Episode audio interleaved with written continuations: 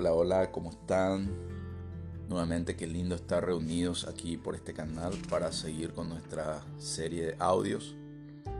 Hoy eh, estamos en una nueva lección. Antes que nada quisiera entregarle este tiempo a Dios. Vamos a pedirle su guía. Padre amado, yo te doy gracias por este tiempo, por esta oportunidad. Te presentamos este momento. Señor, que sea tú mismo el maestro que nos esté enseñando, Señor, las cosas que tú tienes para hablarnos en este día, Señor. Gracias, Papito Dios. Prepara nuestros corazones que sea, Señor, tierra fértil, Señor, para que esa semilla, Señor, que en este momento va a ser lanzada y sembrada, Señor, pueda dar abundantes frutos, Señor, y tengamos, Señor, la revelación, el entendimiento de todas las cosas, Señor, que vamos a aprender en esta hora. Te damos gracias a ti la gloria y la honra. Amén.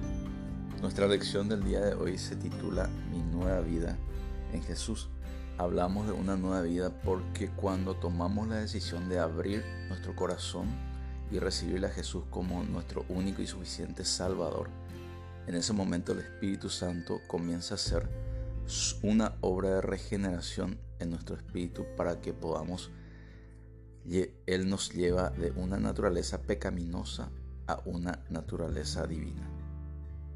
Pablo lo describía de esta forma en el libro de Gálatas capítulo 2.20 Dice así, con Cristo estoy juntamente crucificado y ya no vivo yo, mas vive Cristo en mí y lo que ahora vivo en la carne, lo vivo en la fe del Hijo de Dios, el cual me amó y se entregó a sí mismo por mí. O sea que en la nueva vida en Jesús nosotros tomamos la decisión de crucificar nuestro yo, nuestra vida vieja de pecado, para permitirle a Jesús que se establezca en nosotros como el amo y Señor de nuestras vidas. Antes de arrancar con nuestra lección, entonces eh, comentamos los propósitos de esta lección, que son el número uno, anhelemos el cambio de vida que viene de Jesús. El segundo, comprendamos el cambio de vida que se genera por medio de la fe en Jesús. Vivamos conforme a la nueva vida en Cristo. El versículo clave del día de hoy está en Romanos 6:6 y dice así, sabiendo esto que nuestro viejo hombre fue crucificado juntamente con él, para que el cuerpo del pecado sea destruido, a fin de que no sirvamos más al pecado. También otro versículo en Juan 3:3, respondió Jesús y le dijo, de cierto, de cierto te digo, que el que no naciere de nuevo no puede ver el reino de Dios. El primer punto que tratamos entonces en esta lección es la nueva vida que Cristo Jesús da. ¿Por qué hablamos de nueva vida? Porque así como Jesús vino a la tierra y partió la historia en un antes y en un después, Jesús llega a nuestras vidas y hay asimismo también un antes y un después en nuestras vidas. Hablamos de un nuevo comienzo desde el momento en que Cristo Jesús viene y se establece en nuestras vidas.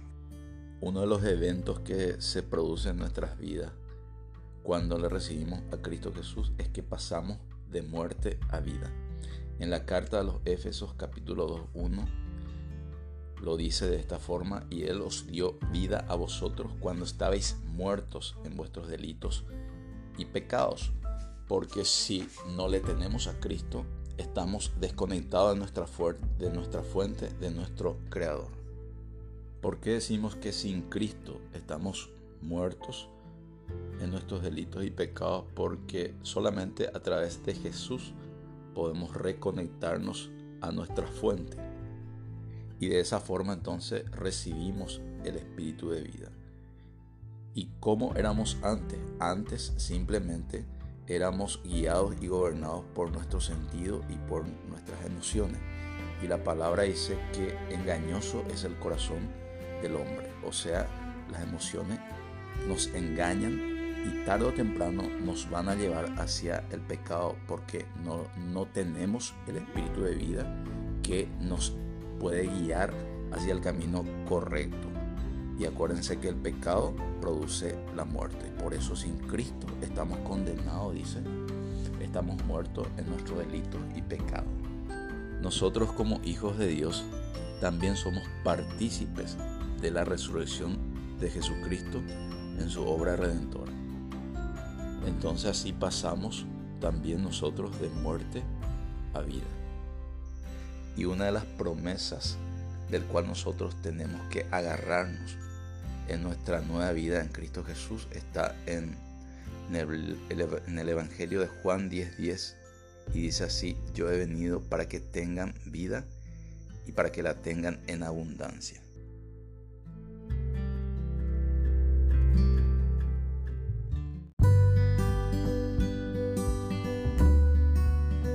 Otro punto de nuestra lección dice, la nueva vida en Cristo lleva a un cambio en la manera de vivir. Desde el momento en que nosotros le recibimos a Cristo como nuestro Señor y Salvador, dice que nosotros pasamos de una naturaleza caída a una naturaleza divina. Ese cambio tiene que empezar a producir frutos en nuestras vidas a tal punto que las personas de nuestro entorno tienen que darse cuenta de ese cambio.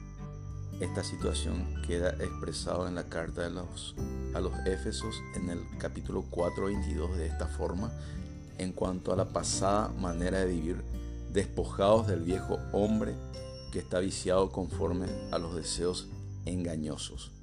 Luego dice, y vestidos del nuevo hombre, creado según Dios en la justicia y santidad de la verdad habla del nuevo hombre que es el que va a producir frutos de justicia en nuestras vidas para que la gente, para que nosotros seamos de bendición a las personas que nos rodean.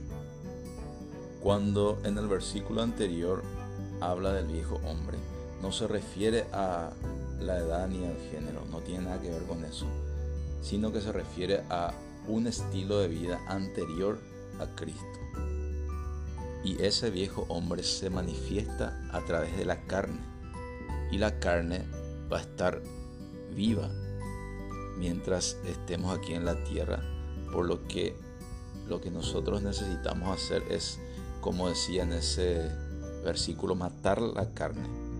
Juntamente con Cristo estoy crucificado dice la palabra. Entonces lo que yo necesito hacer espiritualmente es levantarme cada día y decir que ya no vivo yo, es Cristo el que va a vivir el día de hoy.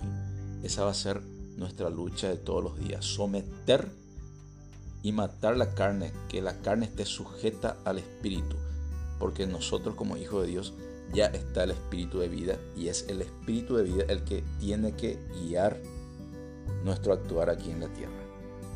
Quiero dejarle como tarea este pasaje bíblico que está en Colosenses 3, 5 al 9, donde están bien detalladas todas las cosas que hay que hacer morir, que, que forma y que define el viejo hombre del que habla la Biblia. Entonces, leer y meditar bien sobre ese pasaje bíblico para que nosotros podamos tener bien identificado cuáles son las cosas contra las cuales vamos a estar peleando hasta el último día de nuestras vidas, porque la tentación la vamos a tener hasta el último día de nuestras vidas.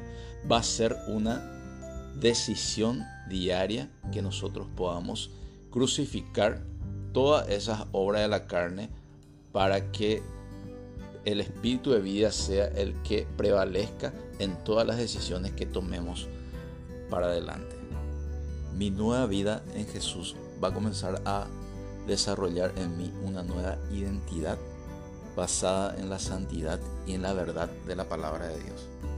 Y este nuevo hombre es, el que diariamente tiene que ser alimentado por medio de la palabra de Dios, por medio de la oración a nuestro Señor, para que este, este nuevo hombre sea el que realmente refleje nuestra verdadera identidad en Cristo Jesús quiero que vayamos a la palabra en Colosenses 3, 10 al 14 para poder ver los frutos que debemos desarrollar como parte de nuestra nueva identidad. Dice así, vestidos pues como escogidos de Dios, santos y amados, de entrañable misericordia, de benignidad, de humildad, de mansedumbre, de paciencia, soportándonos unos a otros y perdonándonos unos a otros si alguno tuviere queja contra otro. De la manera que Cristo os perdonó, así también hacelo vosotros y sobre todas estas cosas vestidos de amor, que es el vínculo perfecto. Yo creo que este, esta es la mejor definición de la nueva identidad que a partir de ahora como hijos de Dios vamos a estar reflejando en nuestras vidas.